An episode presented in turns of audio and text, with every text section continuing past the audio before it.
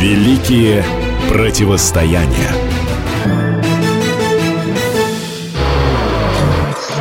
«1984 год. Гран-при Монако. Дебют Айртона Сенны в Формуле-1.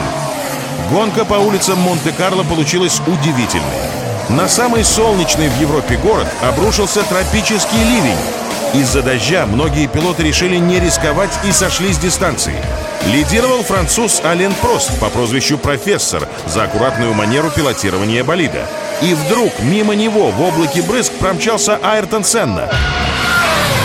Тогда ему не суждено было отпраздновать победу. Кругом ранее главный судья решил прекратить гонку, опасаясь за жизнь спортсменов. Легендарный шотландец Джеки Стюарт, наблюдавший за происходящим со стороны, сказал «Сегодня мы видели будущего чемпиона мира Айртона Сенну».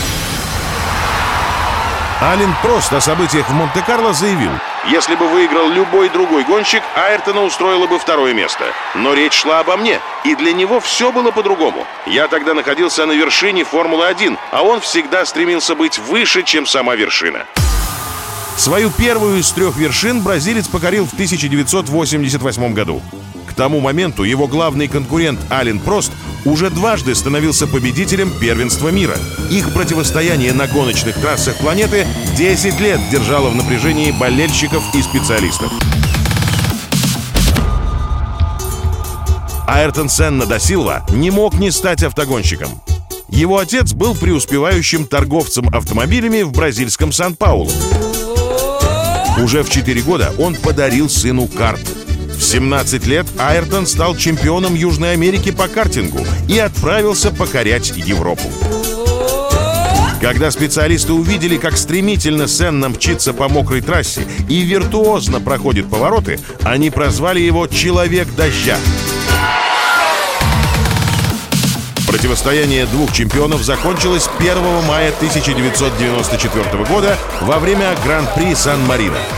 На седьмом круге машина Айртона Сенны, лидировавшего в гонке, пропахала несколько десятков метров зоны безопасности и врезалась в бетонное ограждение. Несмотря на все усилия врачей, через 4 часа Сенна скончался в больнице. Бразилия погрузилась в траур.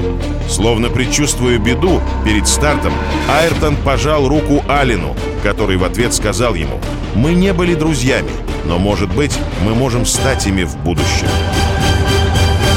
Великие противостояния.